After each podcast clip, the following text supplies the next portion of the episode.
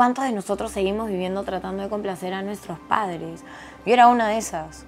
Yo era complacedora de personas, así número uno, les dejo mi teléfono, soy yo. Y en realidad me di cuenta que si yo pasaba toda mi vida tratando de complacer al resto, nunca iba a ser feliz yo. Porque además tampoco nunca todos iban a estar felices con lo que yo hacía. Y no fue hasta que renuncié a mi trabajo en moda y estuve perdida por un tiempo y estudié coaching ontológico y me pasé dos años sin clientes y mis papás diciendo, hemos criado a una puta vaga.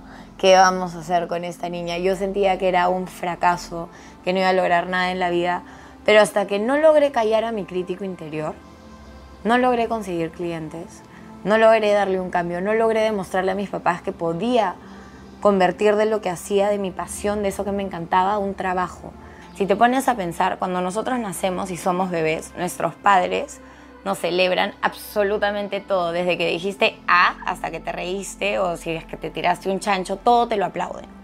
Pero después cuando pasamos a ser niños y entramos al colegio, comenzamos a compararnos con los demás, comenzamos a conocer a gente que hace las cosas mejor que nosotros y a sentir que no somos tan suficientes. Solo yo puedo saber quién soy y qué quiero ser realmente. Y sí, si al final logro algo y la gente me celebra, me voy a sentir muy bien y eso es válido también.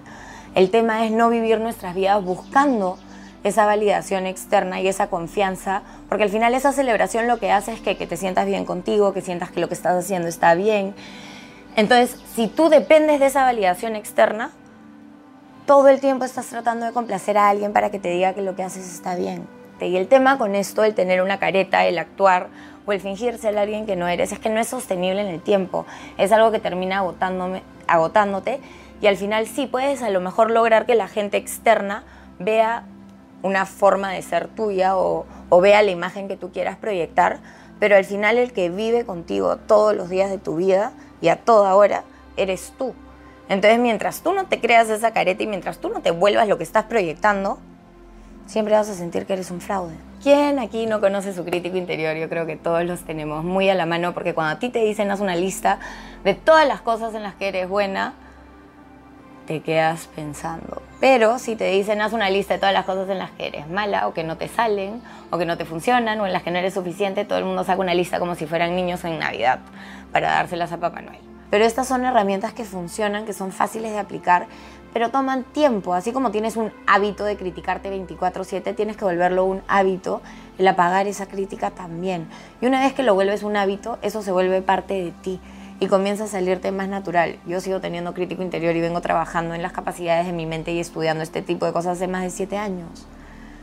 La diferencia es que mi crítico interior hoy en día no me limita a hacer las cosas que me dan miedo. Los seres humanos tenemos entre 60.000 y 80.000 pensamientos diarios y calcula que el 95% de ellos son los mismos de los que tenías ayer. Entonces, si eres una persona que constantemente se critica, lo único que estás haciendo es chancarte, chancarte, chancarte, chancarte, hasta que sientes que eres diminuto, así una hormiguita que puedes chancar con tu dedo. Si tú lo cambias, si tú logras transformar a ese crítico interior que eres tú en un monstruito diminuto y ridículo con una voz estúpida, porque eso es lo que necesitas, necesitas escucharlo y decir, anda, ¿quién es esta persona que me está diciendo esto? Para que comiences a dudarlo, para que comiences a no darle tanta importancia y puedas realmente bajarle el volumen a esa parte de ti.